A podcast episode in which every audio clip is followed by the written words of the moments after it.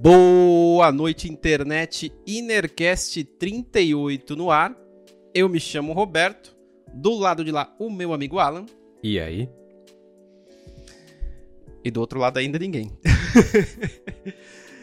no programa de hoje você já sabe do que a gente vai falar, porque tá escrito aí na descrição e no título do vídeo do podcast. Então eu não preciso é, falar isso agora. Mas antes de mais nada, eu peço a gentileza de que, se possível, você nos siga nas redes sociais aí, Twitter e Instagram, para você ficar a par de novidades e de cortes que às vezes a gente publica. De repente você pode assistir um cortezinho pequeno, se interessar e acabar assistindo ou escutando o episódio completo. Então peço a gentileza, bate lá em é, Innercast no Instagram ou no Twitter que você vai encontrar a gente. Tem os links aqui embaixo também na descrição, se você não quiser pesquisar e você clica lá e segue que você vai ajudar a gente. Se você puder, compartilhe esse conteúdo com algum amigo ou algum conhecido que você acha que vai gostar. É bom que a gente consegue acumular mais inscritos aqui no YouTube e mais inscritos também no mais assinantes no nosso feed do Spotify. Então, se você achar que vale a pena, compartilhe esse conteúdo aí com um colega, com uma amiga, com um alienígena, sei lá, com quem você quiser, com qualquer um que possa se inscrever aqui e que possa gostar do conteúdo. Se você estiver é, escutando a gente no Spotify, que bom, porque dessa vez não vai ter vídeo. Mas se você quiser dar uma passada lá no YouTube para assistir o nosso logo, fica à vontade, porque a gente está lá no YouTube também. Se puder, curte esse vídeo aqui. E, enfim, compartilhe e se inscreva se você não for inscrito.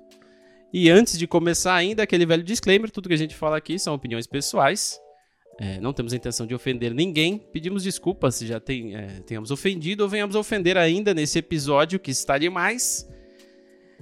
E eu já vou começar o episódio falando o quê? Eu vou falar o primeiro programa de TV que eu assisti na minha vida. Mentira, eu não vou porque eu não lembro. É impossível alguém lembrar isso. Mas o que eu tenho de lembrança aqui na minha na minha memoriazinha que já tá fraca já faz tempo. É um, de... é um desenho, não. É um programa infantil chamado Jaspion. É a primeira lembrança que eu tenho de TV na minha vida é Jaspion. E por que, que eu lembro do Jaspion? Porque minha mãe não deixava assistir. Porque ela disse que tinha lutinha e desenho de lutinha com violência não era para o pequeno Roberto assistir. Mas não adiantava nada, porque eu acabava assistindo. E eu lembro também de assistir um outro. São dois que, eu, que, eu, que a minha memória consegue resgatar, que é o Jaspion e o Changeman que era o Esquadrão Relâmpago Changeman, alguma hum, coisa assim. assim. É, e eu nunca entendi porque se chama Changeman. Eu nunca entendi esse nome, tipo, os, os caras que trocam, sei lá, o que, que, quer dizer que isso, mudam, cara. né? Porque a mudança né, é importante que mudam, na vida é. de um super-herói. Eu nunca entendi esse nome, mas assim, você que, que é milênio, você que não sabe o que é um, um esquadrão relâmpago, sei lá, o guerreiro, Changeman, é, é tipo os avós dos Power Rangers. Eram uns carinhas com roupas coloridas que lutavam e todo dia eles tinham uma missão diferente para cumprir e defender o mundo. E o Jaspion era um herói muito foda que se você não conhece, você tem que pesquisar aí, porque o cara é demais, ou era pelo menos, né, porque não tem mais. É, e essa é a primeira lembrança que eu tenho. Qual que é a tua, Zi? Que é a primeira lembrança mais longa que você, é, mais velha que você tem aí de TV? Ó, oh, eu vou te dar primeiro uma triste notícia de que o Power Rangers pode ser que os millennials também não conheçam, porque já tá velho pra caramba, tá ligado? Imagina o Changeman. Mas, e o, e o Jaspion e Jiraiya e todas essas coisas que o vale. Mas eu vou dizer que eu te invejo por ser a sua primeira. Invejo a sua juventude por ser a sua primeira lembrança televisiva, porque meu amigo eu vou falar de um desenho animado que existia aqui que era em preto e branco. É lógico, eu não sou do tempo da TV em preto e branco, mas o desenho era e chamava Gato Félix. Cara, Nossa. o Gato Félix era muito fascinante porque assim, eu, eu lembro da rotina, né? Eu, eu, eu levantava uh, sozinho de manhã, só eu no, no, na casa, levantava aquele horário, tipo, antes das seis da manhã. E se bobear, seis em ponto no. Acho que talvez SBT ou algum outro canal, manchete, não sei, talvez. Acho que era SBT mesmo. Passava o gato Félix. O gato Félix era um gato é, malandro e ele tinha uma é, maleta mágica da onde ele tirava o que diabos ele quisesse. Então ele enfiava a mão dentro daquela maletinha Baletinha bem anos 50, assim, se bobear o desenho é dos anos 50, ou, ou, ele continuou, né, depois dos anos 60, mas a TV dos anos 80, que era quando eu assistia o Gato Félix, aproveitava muita coisa dos anos 60 e 50. É, e, e, e, todos os anos anteriores, né? 70, 60, 50. E o Gato Félix era um dos mais antigos dessa safra que eles é, requentavam, né? Do, do, do, passado dos desenhos animados. E, puta, era muito divertido, porque assim. É, assim como o pessoal achava pica-pau ousado, né? Achava esses desenhos assim, tipo, não, ele era muito louco e tal, fazia loucuras que as crianças não podiam. Cara, o Gato Félix era doidaço, assim, o negócio era muito é, trip no ácido mesmo, assim.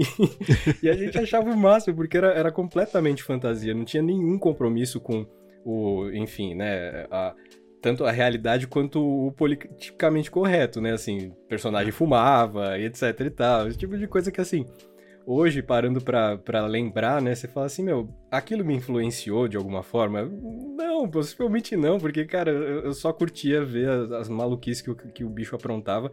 E diga-se, o Gato Félix é muito copiado hoje, aquele, aquela estética daquele tipo de desenho do Gato Félix, que também importava um pouco de Betty Boop, que era mais antigo ainda e tal ela tá voltando muito hoje. Os, as pessoas estão usando esses personagens, esse tipo de desenho para fazer personagem de terror de videogame, uh, de terror de, de desenho animado mesmo e tal, de coisa de YouTube. Então, assim, o Gato Félix virou um lance meio cult macabro, assim, mas não, não tem razão de ser, porque o Gato Félix era muito divertido pra, pra criança da minha idade, eu devia ter, sei lá, seis anos, seis para sete anos, e, e era isso que eu lembrava de, ver primeiro na TV, tanto a minha primeira lembrança de TV quanto o que eu via primeiro todo santo dia da minha vida era Gato Félix, cara, era muito bom. Eu lembro que eu assisti era de manhã também, mas eu não lembro dessa, da rotina, assim, eu não sei qual é que era. É, eu acho que provavelmente eu não era o primeiro a acordar, porque se minha mãe é, não deixava eu assistir, ela já devia estar acordada, né? Não sei. Mas eu não, eu não lembro da rotina, mas eu lembro que era de manhã, assim. Assistir TV para mim, na infância sempre foi de manhã. Na infância mesmo, assim, criancinha sempre foi de manhã. Depois de um tempo é que o horário foi, foi mudando. Agora, esse negócio de dessa estética dos anos 50, não sei é, Por qual aí. é a década. Talvez Por aí. talvez anterior até. Talvez, é, eu acho que até anterior, mas essa estética, eles aproveitaram essa estética num joguinho que eu esqueci o nome. Que eu, inclusive, tem no Switch. Que é um puta jogo difícil. Ah. Difícil não, mas assim, ele é meio chatinho, vai. Cuphead, Cuphead exatamente, assim. é que é umas xicrinhas, cara. Isso, Puta exatamente. jogo lindo, cara. Ele é muito bonitinho o jogo, meu. É, uma, é uhum. muito bem feitinho, assim. É tanto a estética. É... O audiovisual do jogo é totalmente, sei lá, essa década de 50, de, sei lá, desses desenhos aí. É bem bonitinho o jogo, assim. Eles estão resgatando mesmo. Eu já vi em vários em clipes também, eu já vi. É, é bem interessante. Agora, Verdade. personagem de, de, infantil que fuma é, meu, terça-feira à tarde, na década de 80, 90, né, velho? Eu lembro de uma Zé Carioca fumava, Nossa, fumava fácil. eventualmente. É, é, quem mais? Charuto, é, direto. Charuto, é, charuto mesmo. Uhum. meu, vários episódios, vários Tom e Jerry da vida, eles apareciam fumando de alguma forma, cara. Pato Donald, vixe, cara. É, putz, um monte. Um monte. Eu fui, eu fui, inclusive, eu fui pesquisar aqui enquanto você falava sobre personagens né, de desenho que fumava. Aí apareceu totalmente aleatório uma imagem do pica-pau dando um tiro na própria cabeça. Eu não sei se isso é real, mas tá parecendo muito real. Mas devia. Cara, não duvido que tenha acontecido. Mas o pica-pau é um algum... dos. Desculpa, mano. Não, falei, falei, falei. Eu, eu, lembro de algum que eu não sei se era o pica-pau ou o Tom e Jerry, ou algum que, tipo assim, pra obter algum efeito, ele pega um monte de cigarro e fuma todos de uma vez. Ah. Ele bota na boca, faz uh, e o olho vai ficando vermelho, o cara vai ficando. a fumaça saindo pelo, pela orelha, cara. Super São adequado. dos anos 80. é, mas um, então, as e aí é, na linha do tempo da minha memória, o que eu lembro em seguida é do pica-pau. Eu lembro de assistir muito pica-pau, muito, muito pica-pau, e eu achava muito doido. É, achava, assim, eu não sei o que, que eu achava, para falar a verdade, eu era uma criança, né? Como é que eu vou saber? Mas assim, eu achava legal o desenho pica-pau, assistia muito, assim. Tanto que É, até os mais novos é meio chatinho, né? Mas é porque tem uma estética muito novinha, assim, muito bem desenhadinho. É. O antigo era mais, mais, sei lá, sei lá, era feito de outra forma, parecia mais interessante, era mas menos, só nostalgia mesmo. Menos frame, né, cara? Hoje, hoje tudo é, é, muito digitalzinho, tudo muito limpinho é. e tal. aquela tosqueira é, dos desenhos clássicos que você via que tinha muita coisa desenhada à mão e, e rastro de coisa que tinha sido apagada e tal. Puta, aquilo, aquilo era muito genial, cara. Genial, não sei, mas. não, mas assim.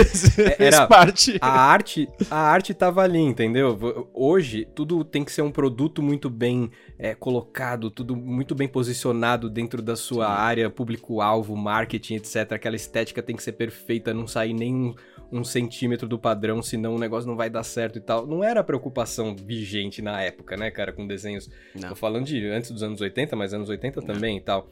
Lógico que ali já começava a ver é, essa questão de produto televisivo, lógico, mas, puta, era, é, a, a, a vibe era muito outra, né, cara? Totalmente outra, né, cara? Era reaproveitar o papel, né? Apagar e fazer outro desenho lá.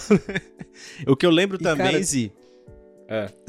Só vou fazer um parêntese aqui, porque é uma coisa que a gente vai falar agora e vai terminar porque já era, né? Porque é, esse essa série aqui que, que eu vou falar agora cabe até um episódio só para ela, que é o Chaves, que todo mundo assistiu desde sempre, né? E para sempre continuará continuará não, né? Porque não tá mais no SBT, né? Não sei o que aconteceu, os caras é. É, encerraram o contrato, sei lá o que, que fizeram aí recentemente e não tá Algum tá passando mais. Algum comprou, cara. Algum streaming com certeza comprou, eu não tenho certeza qual que é, mas deve ter alguma plataforma que você consegue assistir Chaves.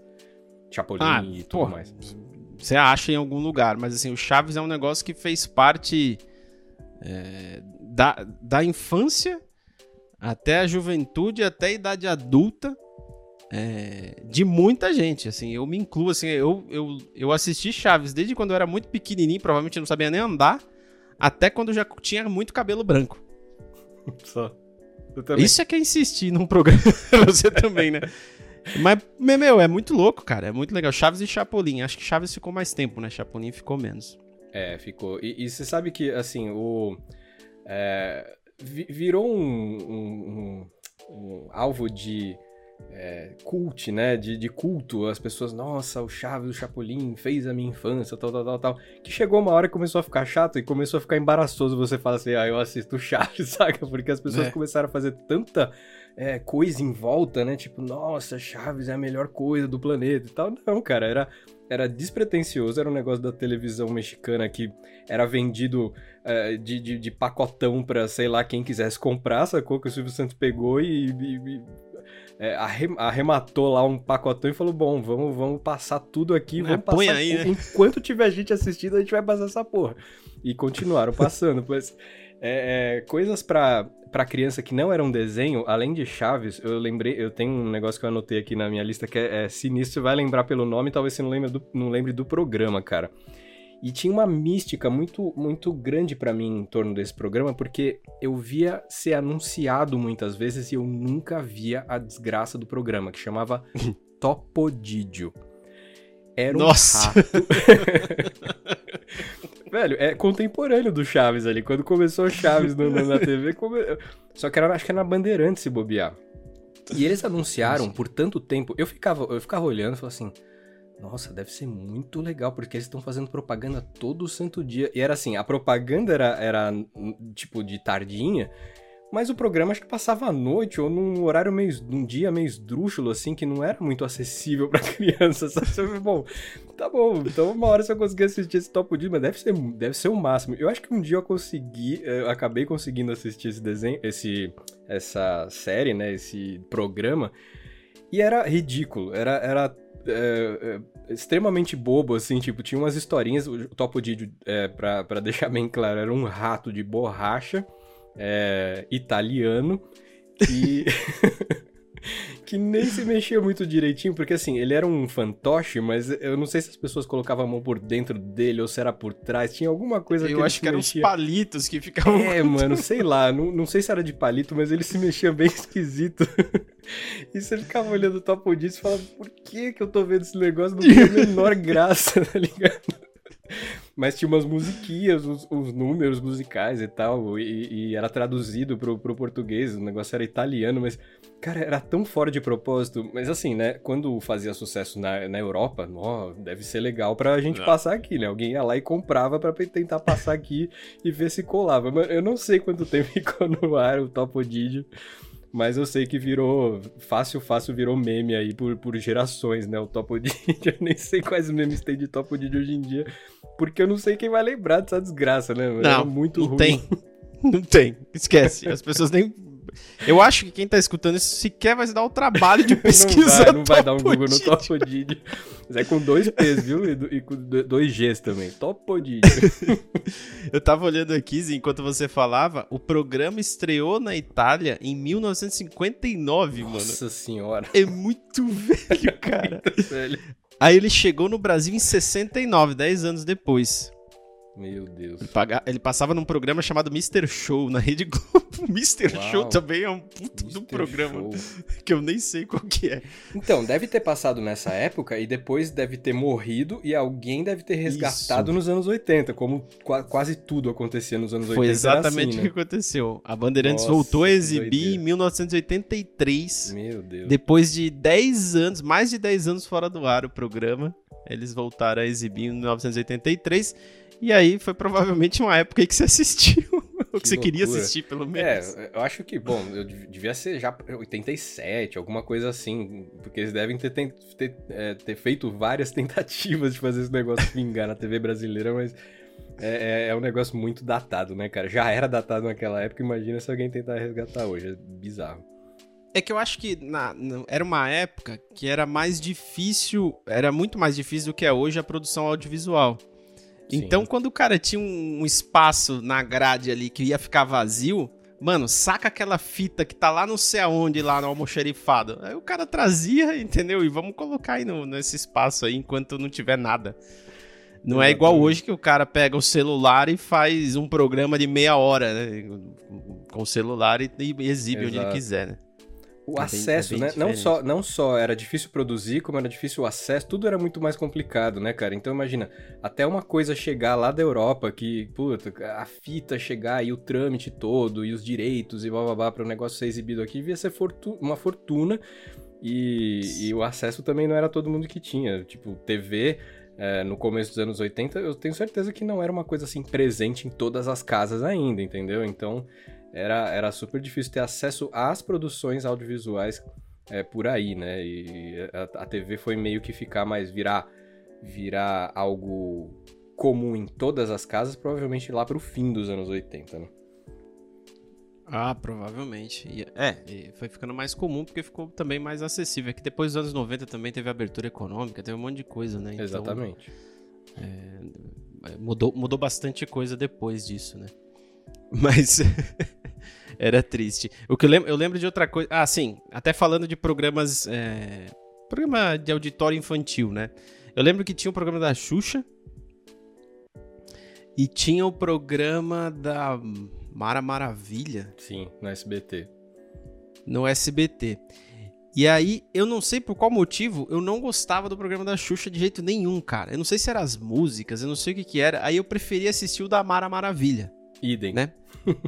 Eu não sei, então, eu não sei o que, que rolava, cara. E aí, eu não curtia muito assistir o programa da Xuxa. Eu só de vez em quando passava lá na Globo para ver se tava passando lá um. É, um Jaspion ou se tava passando alguma coisa que eu gostava, né? Um.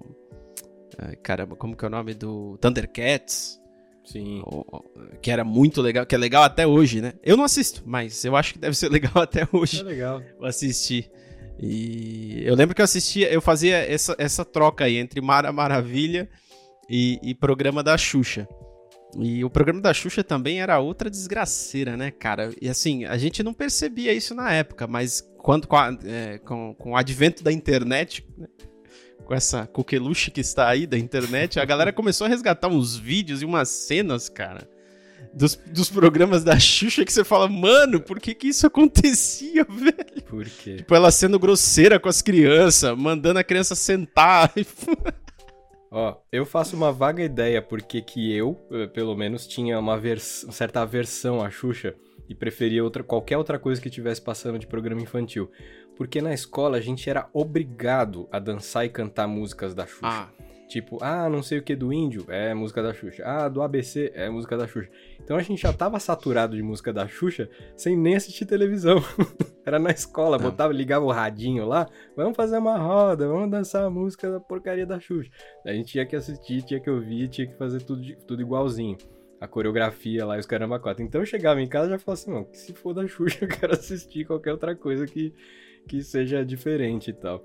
E, e, cara, você sabe que nessa, nessa mesma época, assim, eu gostava. Os desenhos que passavam, eu já não lembro mais, é, é um borrão, assim. Em cada um dos programas infantis passava um certo conjunto de desenhos lá. Mas o, os que eu tenho certeza que eram da Mara, é um que eu lembro sempre com a minha esposa quando a gente conversa sobre. É Cavalo de Fogo. Era um, um desenho que é, esqueci o nome da personagem principal, mas era uma moça que tinha um cavalo que era super de inteligente, fogo. falava e blá blá blá, e de fogo. E ela era uma princesa e tal. E o negócio era, era brabo, assim, Cavalo de Fogo tinha umas histórias mais profundas, mais de coração, assim, né? Um negócio menos, menos ação, e tinha ação, muita, mas também era uma coisa mais de, tipo, nobreza de, de, de espírito, sacou? E no... É, o concorrente, digamos assim, do Thundercats na, no SBT era um desenho chamado Silverhawks. Olha que bizarro. Os Silverhawks, eles eram pessoas com toda uma armadura, só ficava, só, só tinha a pele, é, meio que assim, aparente, é, o rosto da pessoa, do, do person dos personagens, talvez a mão, sei lá, tinha mais algumas, o resto era tudo metal. E eles tinham umas asas de metal, assim, eles eram um lance meio cósmico e eles voavam pelo espaço lá. Tinha um cara com um chapéu meio de cowboy. Eu não sei de que planeta eles eram e tal, mas eles eram os, os falcões de, de prata, sacou? E eles é, voavam pelo. É, não, não era tão legal quanto o Thundercats, mas tinha uma outra pegada, assim, que eu, que eu achava, achava divertido assistir. Não acompanhava tanto quanto Thundercats. Thundercats era na Globo e eu assistia é, fielmente, assim, a todos os, os episódios. Recentemente, eles é, é fizeram um remake do Thundercats. Ah, o Cartoon Network fez um, um remake do Thundercats. E ele tem uma estética totalmente dos desenhos atuais aí, mundo de sei lá das quantas e tal, coisas que que já não devem ser tão mais atuais para os milênios. tipo assim, ah, pô, isso é tão 2010, tá ligado? Mas assim, é, é, para mim ainda é novo e, eu, e não me, obviamente não me ganhou, né? Porque o Thundercats repaginado ah, é, tem muito mais humor do que as coisas bregas que a gente gostava naquela época, né? Aquele lance de ah, visão além do alcance, tal, tal, tal. Tudo era muito sério, né? Tudo era muito pomposo com aqueles desenhos, né? Muito umas frases de efeito, né? Era, era. E era pra criança, né? Isso que era incrível. tipo, o cara querendo. Você falou que era muito sério, eu lembrei do He-Man, cara. Que o He-Man ah. sempre tinha o recado no final, né? Ah, olhe para os dois lados antes de atravessar a rua. Caralho. Verdade, velho. Cara, o cara anda pelado praticamente, com uma espada por aí, com, no, em cima de um bicho, que sei lá que é bicho que é aquele, e vem falar pra mim, olhar pros dois lados, cara. Um tigre verde. Era um, é, sei lá, um tigre estranho pra caralho. É. Muita loucura, cara. Isso passava Nossa, no, no os... show da Xuxa também, esse He-Man. Passava, e, e, eu recentemente tava numa loja de brinquedo com meu filho, cara, e os, os brinquedos voltaram. Talvez por causa daquele daquela série, né, de brinquedos antigos, como é que chama? Ah, Aquela série sim, do Netflix. Sim. Eu não, não sei se por causa da. É, brinquedos que fizeram história, fizeram época e tal. É, os brinquedos estão ali, exatamente como eram. Talvez um pouquinho menores ou alguma um material diferente ali, mas, cara, são os mesmos brinquedos. Todos os bonecos do He-Man, o castelo de Grayskull, tudo isso voltou para as lojas. Eu cara. tinha Tem uma sessão de inteira cara. de He-Man. Muito louco. Muito louco. Eu tive o Castelo de Grayskull, cara. Era um brinquedo sensacional, era gigante, assim. Ele tinha um calabouço, era, era bem da hora mesmo. E olha que eu nem curtia muito o desenho, mas o, o brinquedo era. A ah, brinquedo é sempre legal, né? Não importa é, qual que era. Desses desenhos da, do show da Xuxa, até fui anotando enquanto você falava, porque eu fui lembrando de alguns. Eu lembro de Ursinhos Carinhosos, mas eu não lembro se Ursinhos Carinhosos era no show da Xuxa ou se era no da Mara Maravilha. Ou se é, era no SBT. Eu acho que era na Globo, sim. Acho que era na Globo. Devia ser, né, cara? Os Ursinhos Carinhosos era legal, gostava de assistir. Eu lembro que tinha um que era o Doutor Bugiganga. Pode crer. Que era Esse o era Mr. Gadget. Esse Inspector, era no SBT, né? Inspector Gadget. Inspector Gadget. Isso, exatamente, cara. Que, que depois de velho, né? Com o advento da internet, se falou muito em gadgets, né? Gadget pra lá, os seus gadgets, não sei o quê. Quando um dia eu liguei as duas coisas, eu, minha cabeça explodiu. Falei, caralho, pode crer, ele era o Dr. Bugiganga. Esses gadgets aí é tudo bugiganga. Exatamente, os gadgets originais, bicho. originais, cara, aqueles Raiz. são raízes mesmo. É. E você vai lembrar com certeza da Caverna do Dragão. Porra que era um puta de um desenho também legal pra cacete e é cheio de teorias e mistérios Muito. É, em torno é, da história, né? Também virou objeto de culto, né? E, e dá, uma, dá aquela brochada quando vira, vira esse negócio tão tipo, meu Deus, toda a mística em volta do desenho, que era só um desenho que alguém escreveu o roteiro, que alguém foi lá e desenhou e tal, tal, tal. Não tem nada de, é, de, de místico, de, de esotérico na parada, mas assim, por as, as, a emissora às vezes não comprar o negócio inteiro e ficar faltando episódio, fica aquele negócio na cabeça das pessoas. Puta, mas aquilo lá não aconteceu, e agora, né? é. né? Tipo, não teve fim, meu Deus, o que será que. Talvez eles só não tenham comprado e não, e não passaram e a gente ficou é. aqui viajando, tá ligado? É, no, no, em relação ao caval, o Cavaleiros, eu já tava lendo outra coisa aqui. O Caverna do Dragão, e parece que ele não teve realmente um episódio final, porque, sei lá, desistiram, o cara simplesmente Talvez. não quis fazer. E aí é porque rola esses mistérios, porque assim, é, a parada é que eles estavam num. É, num igual o, o, aquela série. É, puta que eu esqueci. Eu, puta, que memória boa que eu tenho. Que maravilha, né, cara? Puta que pariu, eu tô vendo. Eles estão num mundo paralelo, né? Eles estão num universo, é... sei lá. Essa é uma das teorias, né? Tipo. É, a teoria é que eles morreram no parque onde eles estavam brincando, eles morreram na montanha russa e eles foram parar aí nessa, Nossa, nesse limbo aí. Limbos só. infanto, deve ser, porque são crianças. E aí eles têm que tentar sair de lá, e aí tem outras teorias também é, que envolve lá o. Ah, sei lá, esqueci, foda-se também. Mas enfim, tem um monte de teoria. E eu acho que os caras fazem essas teorias porque é o seguinte, cara, isso é só carência nostálgica, entendeu? Sim. Pô, o cara certeza. lembra, o cara gostava. Não que o desenho é fantástico, mas é que ele gostava de ser criança. E quando ele era criança tinha o desenho. E aí eu acho que eles criam essas teorias só para ficar re revivendo o negócio. E aí, como a gente tá na era, já fazem alguns anos, na era do que ou a coisa é incrivelmente maravilhosa ou ela é incrivelmente terrível. Né? Então, assim, se o negócio é bom, não é bom, ele é maravilhoso. É, nossa. Né? As coisas não, não podem ser medianas mais. É, então, não, tem aí que ser a é... coisa da minha vida, né? Aquele era o é, desenho é, da minha vida, e tudo é muito dramático, né, cara? Isso. E assim, quando o hype do, do Caverna do Dragão tava rolando aqui, pode ser que lá já tivesse acabado, e por isso que eles não terminaram de fazer, não tava mais dando grana pro estúdio, os caras falaram assim, vamos produzir isso aí, vendeu para quem vendeu, vamos fazer o restinho da grana aqui não tô mais ligando, entendeu? É só que aqui o pessoal fez todo esse negócio e tal, e fica o, o pessoal de os quarentão hoje em dia saudoso do. É. E, e, o Caverna hum. do Dragão era baseado em Dungeons and Dragons, né? Que era, sim, era um RPG, um, um, jogo de tabuleiro, né? E que hoje que foi, foi muito visto no Stranger Things, quem, quem assistiu vê que os moleques lá dos anos 80 eles jogavam Dungeons and Dragons e não assistiam sim, Caverna do Dragão. então isso diz muito sobre a importância, que... o peso das coisas, né? Sim, o, mas o Stranger Things é uma série feita pra galera é, Caverna do Dragão. É, saudosa. Ele, ele traz todos os, os elementos que, eu, que existiu naquela época numa série só. Inclusive, rolou um papo de que eles fizeram um estudo mesmo é, com inteligência artificial para poder coletar esses elementos e entender quais episódios fazem mais sucesso e por que, que fazem mais sucesso para ir alimentando aquilo. Ah, mas não sei se é verdade ou não. Na época eu vi também, enfim, é, nem me interessei. Mas pra entrar na cabeça das pessoas, né? Acho que os, os, departamentos de marketing fazem qualquer coisa e não duvido nada que tenha uma inteligência artificial que faça isso hoje em dia. Mas é com certeza, isso é com certeza. Aí, é, seguindo aqui, eu lembro do seguinte. Eu lembro de assistir todos esses desenhos, eu sempre assistia de manhã, provavelmente, antes do almoço, por aí. E aí eu lembro que um belo dia, eu não sei se eu tô avançando demais, eu acho que não. Mas eu lembro que um belo dia eu fui de férias para algum sítio, algum lugar assim, e tinha um maluquinho que morava lá no sítio.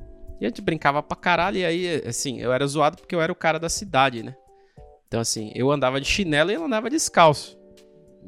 E eu era zoado porque meus pés eram sensíveis.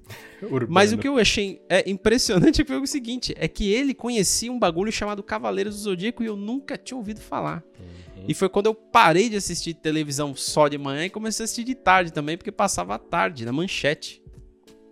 E aí, cara, eu lembro que Cavaleiros do Zodíaco foi um bagulho assim que realmente me pegou. Assim, aquela. Porque assim, eu assisti os outros desenhos porque tava passando.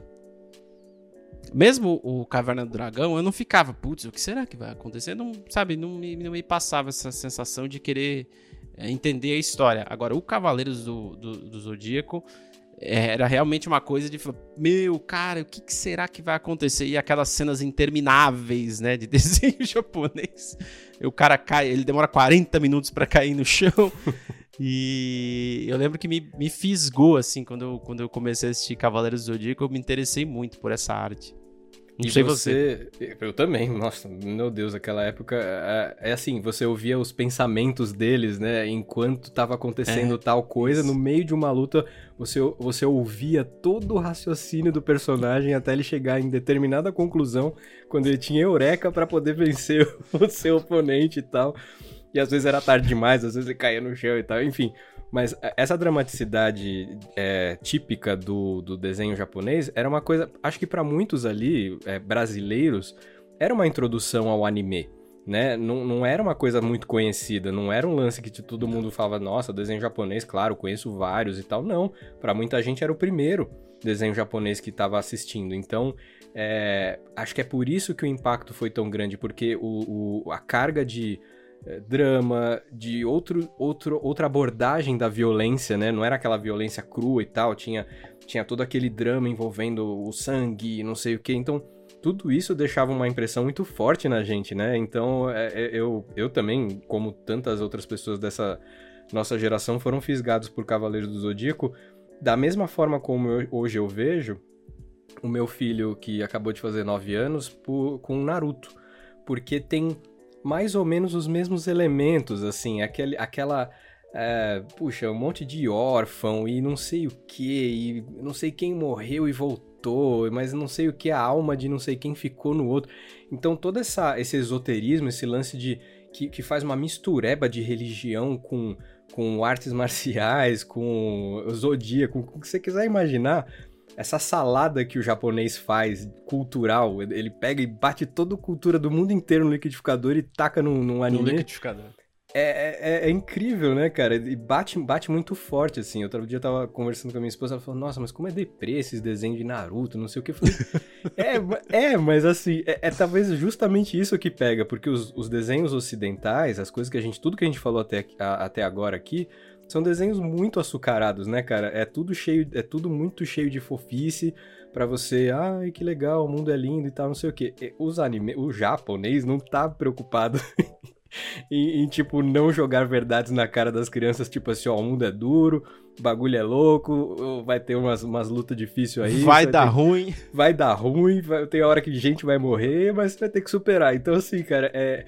eu acho que é esse o elemento do é, do desenho japonês e da, da cultura de entretenimento, enfim, audiovisual japonesa, que atrai tanto a gente, né? É muito alheio ao, que a gente consome é, no Ocidente. Então, puta, é instantâneo, né? Cara, você falou açucarado. Meu, o vilão do Ursinhos Carinhosos era o Coração Gelado. é muito, é muito açúcar, né? Cara? É demais. Mas o, o Cavaleiro do Zodíaco, eu lembro que, assim, é... tinha todo um lance, porque, assim, eles... É, o que, aquela fase que eu assisti era das 12 casas, né? Eu nem era Saga de Hades, eu não lembro qual é, é o nome, é, mas assim. Era Saga de Hades, eu também assisti. Saga de, é, né? E assim, eles tinham que chegar lá para salvar a Atena, correto? Beleza. Só que ele tinha que passar por todas as 12 casas. As 12 casas eram signos, né? E aí, você, querendo ou não, você se identifica. Você fala, Puta, o meu signo, cara, o que, que será que vai acontecer? E aí tinha aquela coisa, será que o cara. Porque, por exemplo, o signo de Ares, que eu lembro que é, que é o meu signo, é, que puta diferença que faz a minha vida. Mas o signo de Ares, eu lembro que assim, foi o primeiro, né? O cara foi gente fina com eles. Ajudou eles e pá, não sei o quê. Então sempre tinha aquela expectativa, puta, vai pra próxima casa. Será que o cara vai ser maldito? Será que o cara vai ajudar? Quem será que vai lutar? Era, putz, era bem instigante, era bem legal mesmo. Exatamente. Cara. O meu era o Máscara da Morte, cara. O, o Cavaleiro de Câncer. era um maldito, o cara era péssimo. Desgraçado. Que desgraçado, velho. Não tá nem representando aí o signo de câncer, mas é. o pessoal de câncer é uma gente fina, velho. Mas eu lembro, eu lembro que isso instigava muito e, e, eu acho que foi isso que chamou a atenção da criançada na época, assim. E era, era de fato uma novela mesmo, né? Sim. Você tinha episódio por episódio, era um negócio que era tenso pra caceta às vezes. Tinha esse lance que você falou que o cara ele ia começar a luta, aí vinha um flash de memória, aí o episódio inteiro era só o flash da memória. A luta não simplesmente não começava. E aí quando voltava pra luta, será que ele vai conseguir? Será que não sei o quê? E aí acabava e você tinha que esperar pro próximo. Eu lembro que eu lembro de uma coisa que aprendi no Cavaleiros, que foi quando o Seiya tava lutando com o, com o escorpião. Eu acho que foi, eu não lembro. Eu lembro que ele falou assim: é, você nunca deve usar duas vezes o mesmo golpe na mesma pessoa.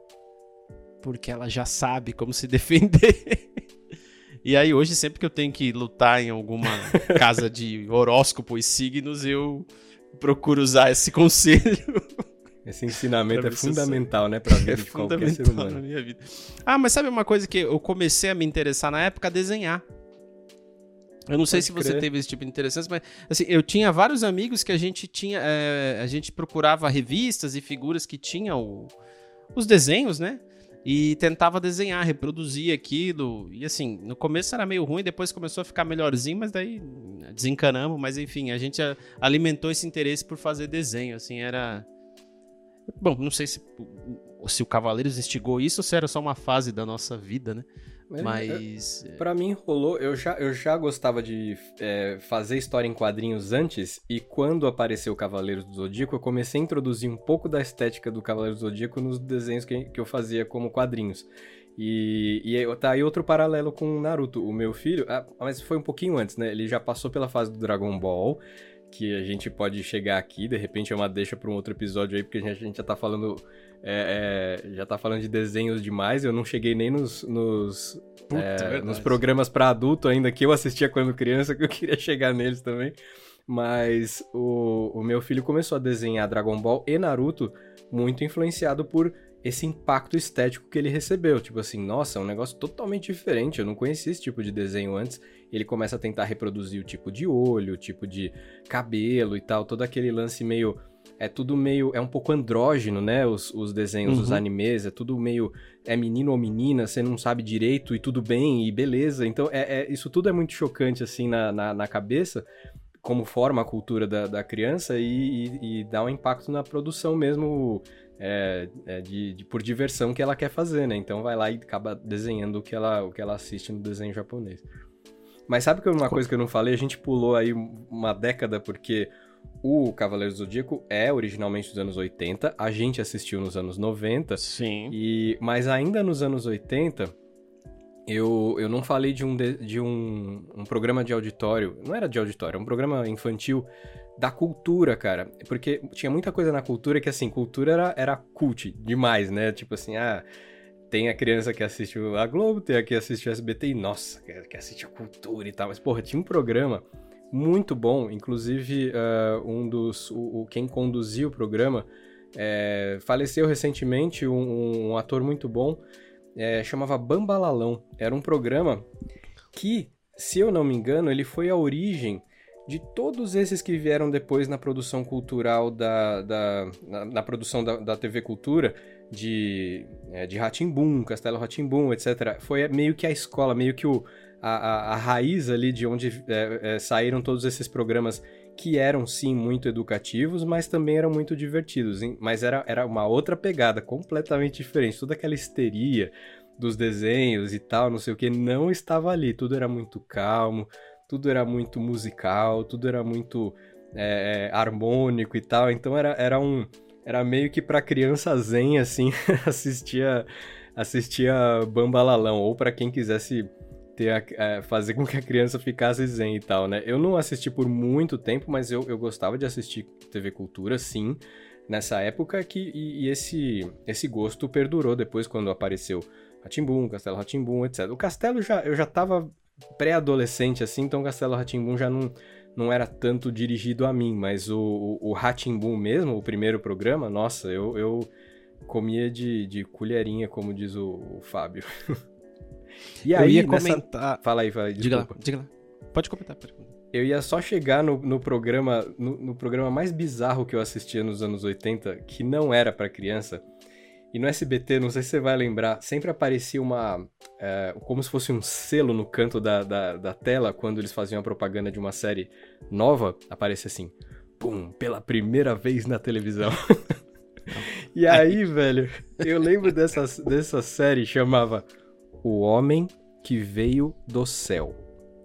Essa série era muito estranha. Tipo assim, era um Uh, era uma road trip, era um uh, buddy, buddy movie, sei lá, um negócio assim, só que em forma de série, que era tipo dois caras na estrada no, no, no atravessando os Estados Unidos, sacou? Só que a, a, o twist dessa história é que um desses caras era uma espécie de anjo, era uma espécie de figura meio Jesus Cristo, e o programa era inteiro muito religioso, mas eu não me ligava nisso naquela época. Para mim era só tipo assim, pô, mano, o homem que veio do céu, ele vai ajudar a galera geral. Então eles andavam de caminhão pelos Estados Unidos e ele parava em algum lugar e tal e, e conhecia a história de alguém e, e, e, se sensibilizava e tal, e sempre dava um jeito de ajudar aquela, aquele americano lá, médio e tal, no meio oeste lá americano, ou no extremo oeste, não sei o que. Era um negócio muito engraçado. E eu lembro de um episódio, o negócio era tão dramático, era uma espécie de novelão,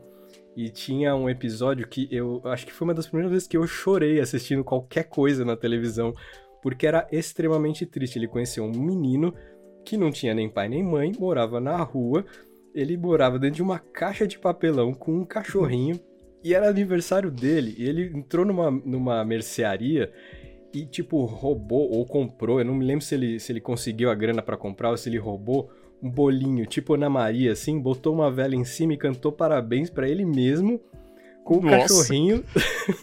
Velho, eu falei assim, foda isso deve ser a coisa mais triste que existe em todo o planeta, tá ligado? em qualquer ponto da existência de alguém, isso deve ser a coisa mais horrorosa. E eu não lembro como o homem que veio do céu ajudou esse menino. Eu sei que ele ajudou, eu sei que termina tudo bem. O menino, não sei se ele ganha uma família nova, se ele, enfim, consegue se encaminhar na vida e tal, mas esse momento, para mim, deve, ter, deve ser até hoje o momento mais triste da televisão, cara. E assim, o Silvio Santos é muito louco, né, mano? Pra comprar uma série chamada O Homem que Veio do Céu. Eu, nem lembro o nome original.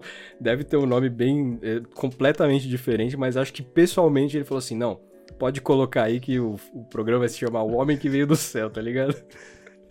Nossa, velho, essa é... série me marcou muito. É muito a cara do SBT, cara, um negócio desse, né, velho? O homem que veio do céu. Pô, que cena do capeta é essa, cara? Criança sozinha, velho. Aí o cara veio do céu, né? E trouxe um. Deu pra ele um Cheetos, né, cara? Parabéns, é. Feliz aniversário e foi embora. Ai, caceta. Porra, assim. Mas assim, você falou desse selo de pela primeira vez, né? É, inédito, sei lá. Cara, eu lembro que tinha no SBT tinha o Cinema em Casa. Só. Que era uma parada que eu acho que era para rivalizar com o Sessão da Tarde da Rede Globo. Era um filme que passava de tarde. Todos os dias, todos os filmes eram pela primeira vez na televisão. e os caras não tinham vergonha nenhuma, cara. Era tipo filme que passou há duas semanas na, lá no, no, mesmo cinema em casa e os caras falavam pela primeira vez na televisão.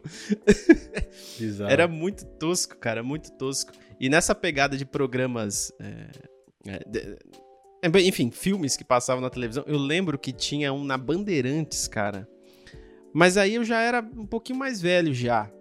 E eu, eu vou até procurar aqui para ver quando que começou a passar, que era o Contos da Cripta. Você lembra disso? Nossa, com certeza. Passava na Bandeirantes, velho, e tinha lá um, uma, uma caveirinha que ela contava tipo uma historinha assim, é, tipo uma sinopse do filme. E aí botava o filme para rolar, você assistia o filme e depois no final ele aparecia para dar um tchau. Era mais ou menos a pegada do do Zé do Caixão. Que o Zé do Sim. Caixão tinha uma época que fazia isso, né? Ele apresentava o filme, você, você e todos vocês. E aí falava, dava uma introdução lá, botava o filme pra rodar. E era mais ou menos isso, só que era uma caveirinha, cara, que alguém se vestia de caveirinha, não sei como que era aquilo lá. E aí era ele tipo dava um fantoche, essa... eu acho. Era tipo um fantoche, exatamente. Era tipo um fantoche num cenário, assim, tudo macabro. Só que, tipo assim, era 5 e meia da tarde, tá ligado? Que você assistia isso. Então, eu fazia. Eu lembro que assistia com a minha mãe, cara. Nossa. Todos os dias. Era um, era um horror meio humorístico, assim, né? Era um horror Totalmente. meio com, com gracinha e um, um horror bem, bem B, né? Muito, muito, muito, muito zoado. Mas era, era divertido, era engraçado, cara. Era, era uma parada engraçada. E antiga também, que passava na televisão. Muito. Tem mais algum aí, Zin? Vai falando aí. Putz, cara, nossa, eu acho que. Eu, eu acho que eu podia encerrar com o Homem que Veio do Céu, porque esse eu desenterrei muito. foi uma das lembranças mais malucas que eu tenho do. que eu tenho da TV, bicho. Deixa eu ver quanto é que a gente tá aqui. Ah, eu. Ó, eu lembro de. Já falando em coisas estranhas de, de, de assistir na TV e na TV aberta que crianças tinham acesso, existia um programa no SBT chamado Coquetel. Você vai, será que você lembra desse programa? Olha, eu a, acho que a, sim. A premissa, vai, era um game show, sei lá, era um negócio de ah, jogos, gincanas e não sei o que, não sei o que, não sei o que. Mas qual que era o, o momento que todo pré-adolescente queria ver quando chegava próximo ao, a, a virada pro, pro intervalo, né? As, as moças do programa faziam topless. Então, tipo. Era... Sério? é, rapaz. Não, assim, assim como naquela mesma época tinha programas de, de humor e de até filmes de porno chanchada que passavam em TV aberta, esse era um programa com. Ah, não, era, é light, é um game show e não sei o que. Ele já passava um pouco mais tarde da noite, tipo 10, sacou? Só que. Eh, aí tinha um lance que elas rapidamente abriam. Era uma coisa totalmente exploração absurda da. da enfim, da, das, das mulheres lá que participavam do programa. Tá um lance meio. Uma vibe meio cabaré, assim, meio cassino. Cara, é. é e, e assim, eu devo ter assistido uma vez só para comentar na escola, né? Tipo assim, eu vi, nossa, uau, você viu também? É, eu vi, então tá bom. É, beleza, acabou. Não tinha mais muito o que falar segundos, sobre. Né? Exato, alguma coisa assim, alguns uns framezinhos apareciam seios à mostra e tal, um negócio muito louco. E é, esse era um dos programas que eu. E, e, teve um. A gente não tá falando muito de filme, né? Mas eu acho que falando ainda de coisas que não era para criança assistir, que a gente assistia porque X você falou da sua mãe não deixando você assistir Lutinha, né, cara? Eu assisti A Mosca, que é um filme dos anos 80. A Mosca é horroroso, o cara vai se transformando, ele vai virando uma, uma criatura grotesca e tal.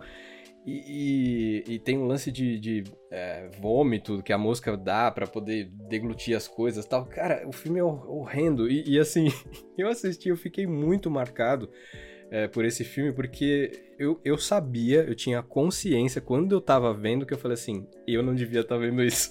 Não era pra eu estar é... tá vendo esse filme. E é por isso que eu vou continuar vendo. É, né?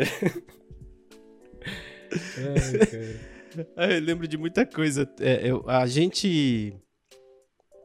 Assim, esses programas que mostravam. É, exibir o corpo da mulher, né? Como produto para poder para vender audiência, né? Eu lembro muito, cara, da cobertura de carnaval da Manchete, velho. Nossa. Que era assim, era o momento mais esperado do ano dos adolescentes pré-adolescentes. Uhum. A galerinha curtia muito, muito, muito. Inclusive, recentemente aí ressurgiu um vídeo do. Tá, todo ano ressurge um vídeo do Celso Sim. Russomano entrevistando as meninas e apalpando as mulheres, Meu cara. É uma coisa super normal. Mano, é, é, por isso que eu falo, ó, é, a década de 90, a década de 80, é, é, foi em outro planeta, não foi nesse. Porque não é possível que aquilo era aceitável, cara. E passava na TV aberta, velho. Na TV aberta. Era muito, muito doido. Eu vou dar uma sapiada aqui, Zi, num, num, nas anotações que eu fiz, só pra não passar batido, claro. mas ó. Tem o Castelo Ratimbum, que você mencionou. O Ratimbum, que veio antes também, que eu assistia pra caramba, que era, era muito, muito legal. Bom. Era bom pra caramba. É, aliás, a cultura, mano, fazia muitas coisas legais. Eu lembro que tinha um programa que chamava O Professor. Nossa. Que era um. Não sei se você lembra, um japonês. Que eu achava mesmo que ele era um professor, depois de anos que eu descobri que ele era um ator. Mas assim, eles ensinavam várias coisas, assim, é, experimentos científicos, era uma parada bem interessante. É... A gente não falou de Família Dinossauros, mano. Família Dinossauros foi fora também. Pô, Teve Colosso. Muito. A família Dinossauros tinha uma tecnologia nova, né? De, de uns animatronics que fazia o rosto é, sim, sim. reagia ao que o rosto do ator tava fazendo. Era muito. Era avançado, era, assim, né? Era um avançado muito, na muito época, era. era. E eles tinham também umas. umas é, umas sacadas bem interessantes, assim, em algumas cenas. Eles falavam umas coisas muito, muito da hora, cara. Uhum, críticas é... à sociedade, assim. Crítica, críticas à sociedade. com temática uh, pré-histórica. tá pré-histórica. Eu lembro que ele... É... Quando o Dino falava lá com o patrão dele, tipo, sempre rolava umas sacadas, assim, de, da relação é, de trabalho, né? Sim. Escravo, que a pessoa se submete. E TV Colosso também, que passou na Globo por um tempo. Cara, o mundo de Bigman, cara, no, no, no Nossa, TV Cultura, cultura, também. Puta, era muito demais. legal, cara. Eu adorava esses programas assim que ensinava coisas e contava curiosidades, assim, eu achava muito legal. É... Mundo da Lua, velho. Pô, a gente, sigo, a gente acabou comentando, o, mano. O Luciano Amaral, o, o Lucas Silva e Silva, eu sigo ele. Sim. Ele ele faz memes dele mesmo o tempo todo daquela época e das propagandas que ele aparecia e tal.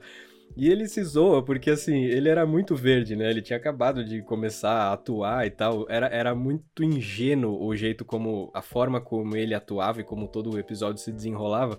Mas era legal, tinha sempre uma moral da história, ele aprendia alguma coisa, era aquele lance de a criança crescer e aprender alguma coisa. Era muito divertido, eu gostava muito de, de Mundo da Lua. E eu queria morar naquela casa, cara, aquele bairro, aquele, aquele lugarzinho sim, ali onde ele estava, sim. era muito gostoso. Eu falava, pô, eu queria morar E ter o gravador, né? E ter o gravador, com certeza. É, até o pessoal até. O pessoal gosta de brincar na internet que o Lucas Silva Silva foi o primeiro podcaster que existiu, cara. Exatamente, olha aí, pode crer. Muito legal, cara. É muito da hora. Eu, eu curtia pra caramba assistir. Acho que eu não lembro o horário, mas eu acho que era no final da tarde, assim. Eu não, não é. lembro direito o horário, mas acho que era final da tarde. Era muito legal de assistir. É... Anos Incríveis. Putz. Não sei se você lembra. Claro.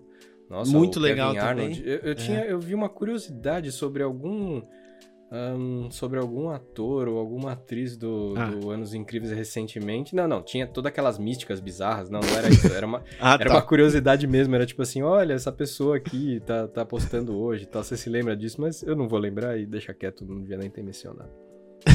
é, a, a, curiosidade mais tosca que existe do Anos Incríveis é que o cara que, fa que fazia o, o Paul a galera fala que ele cresceu e ele é o Merlin Manson. Ai, meu Deus. É, e aí não tem nada a ver. O coitado do ator até publicou alguma coisa depois de um tempo. Falou, galera, eu tô aqui, velho. Eu não sou o Merlin Manson, mano. Me deixa em paz. Me deixa viver, né? E aí, bom, vamos lá. Assim, pô, o programa do Hugo, mano. Nossa. Você lembra do Hugo? Opa, Passava primeiro... acho que na Gazeta, cara. Primeiro game interativo via teclas do telefone, cara. Tecnologia Porra, de ponta. muito foda, cara. Aí você que não tá entendendo era o seguinte, você era passava na televisão e aí você tinha que ligar lá para poder jogar. E aí você movimentava o Hugo na tela usando, sei lá, o número 5 para pular, o número 6 vai para frente, o número 3 vai para trás, sabe? Era, era mais ou menos isso. Eu não sei até hoje como que aquilo funcionava e se aquilo funcionava direito. Eu tenho era impressão... Bugado. Era bugado é, pra então, caramba, era bugado só que assim, eles davam um disclaimer no programa que eu lembro que era assim, gente, para participar vocês têm que ter tecla digital, viu? Não pode ser telefone de disco, porque Nossa. existia muita gente que tinha telefone de disco. Só que eu acho que com o, aquele pulso digital, não chamava mais pulso, mas enfim, aquele impulso ali é, elétrico que, que o telefone lançava quando você apertava uma tecla, ele dava uma reação lá no jogo. Só que era bugado porque tinha um delay e as, e as crianças perdiam e ficavam extremamente frustradas. Tipo assim, mas Ninguém eu apertei, ganhava. eu apertei o 5, tchau, obrigado pela sua participação. e o moleque lá gritando, pô, eu, eu fiz direito. Tá? Os caras mutavam, né? O moleque começava a reclamar, multava, oh, obrigado, viu? Então, tchau, ó, na próxima tenta, boa sorte. Ai, que treta. Bom, é isso, cara. Essas tem mais, tem um monte mais coisas para falar. eu queria falar um, um pouco mais de desenho japonês, mas acho que é até mais legal falar com o Fábio aqui, né? É. Que de cultura japonesa mais. ele manja pra caramba. E ele vai ter muita contribuição aí para nos dar. Você tem mais alguma coisa para falar, Zi? Acho que é isso, mano. Então é nós. Vamos para as dicas culturais que estão demais. É... Quer começar? Claro, eu vou dar uma dica de TV moderna agora. A gente falou tanto de TV antiga. E eu acho legal que se diga que esse podcast aqui começou falando sobre TV, sobre é, TV de streaming, né? Que, que, é o, que é com o, os episódios, comentando episódios de Black Mirror e toda a implicação da futurologia tecnológica ali envolvida na, na questão. E acho muito legal que a gente faça essa retomada aqui dos nossos episódios falando de TV velha, porque é uma coisa que sempre é divertido de, de relembrar. Mas eu quero dar uma dica de TV moderna que é, tá nos top 10 aí do Netflix nesse fim de semana que a gente tá gravando isso aqui. Eu já tinha assistido a primeira temporada é, dessa série que chama Ragnarok. Por que que, é, por que que é tão interessante esse Ragnarok é, e, assim, pensando em todas as outras coisas que já foram feitas sobre mitologia nórdica ao longo do tempo. Porque essa é uma produção norueguesa. Então, assim, quem melhor para falar de mitologia nórdica que os noruegueses, ou que fosse, né, os dinamarqueses, enfim, toda ali a parte nórdica da Europa, porra, é, é, é muito mais legal você ouvir da voz deles é, do que de um americano, de um australiano, de não sei o que falando da mitologia nórdica sem entender o, o, o, significado mais profundo daquilo na cultura de um, de um povo, né? Então, é muito legal que essa é uma produção norueguesa. Todo mundo, os personagens falam em norueguês, não tem ninguém falando. Eles até falam umas coisinhas em inglês e tal, mas acho que é porque o, os jovens da, é, de lá falam mesmo alguns termozinhos em inglês, é, é, natural que eles falem, mas você tem que ver com legenda, ou você vê dublado, ou você vê com legenda, eu acho muito mais interessante ouvir uh, eles na língua nativa deles e, e, e, com a legenda em português. E é muito interessante porque é, ele aborda a história de Thor, Odin, Loki, todos esses deuses que hoje são super conhecidos por causa das coisas da Marvel e tal, mas num contexto de uma cidadezinha é, local ali da Noruega, é, fria pra caramba, com aqueles picos nevados, aquela coisa bem bucólica assim. E, e não é que tá tudo lá já, tipo assim, ah, ó, tá aqui o Thor, tá aqui o Odin, não. Eles começam a se descobrir é, fazer o papel daquele deus mitológico naquela época. Então não é que todo mundo já sabe que é, entendeu? O cara que é o Thor não sabe ainda que é o Thor, o cara que é o Loki não sabe que é o Loki. Eles vão meio que se desvendando como esses é, personagens mitológicos históricos para esse povo. E é muito, é muito divertido assim o jeito, porque é, é, é totalmente fora da, da estética norte-americana e mesmo da, da europeia, do jeito de fazer de fazer séries e filmes, assim. É um jeito muito deles e eu tô, eu tô curtindo muito descobrir como a Noruega faz entretenimento, sabe? Que o Netflix comprou essa ideia pra, pra colocar efeitos especiais muito bons e tudo mais, mas acho que o, o, o enredo e o roteiro é, é, é muito, é, para mim, o atrativo dessa, dessa série, que é não necessariamente dirigida a gente muito jovem, mas todos os protagonistas, os, os personagens, os protagonistas são jovens,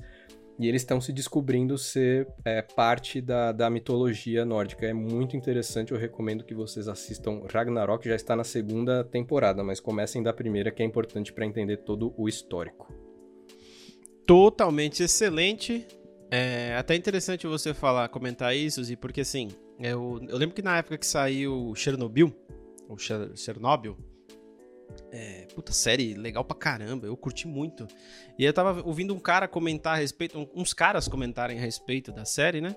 Um pessoal. E aí um dos caras fez o seguinte comentário que me deixou até com a pulga atrás da orelha. Falou, porra, me deixou até com o pé atrás. Que ele falou assim, olha, é um, é, é um fato, a, a série é muito boa, isso daí ninguém discorda, ela é muito legal, enfim, muito bem contada a história. Só que assim, os personagens eles estão falando em inglês. Uhum. E essa história tinha que ser contada não em inglês, né? Tinha que ser em russo, né? Tinha que ser em ucraniano e não na língua inglesa. Exato. Porque você não sabe até que ponto ali é, é, o que se decidiu colocar e o que se decidiu tirar da história por, sim, por é, uma simples conveniência, né? Então aquilo me falou, porra, é verdade, né, cara? Estamos aguardando aí uma série, então, Chernobyl ucraniana ou russa, mas é com, enfim, da maneira que eles, é, que eles enxergaram a história, né? Que eu acho que é diferente você ver de fora e você ver de dentro.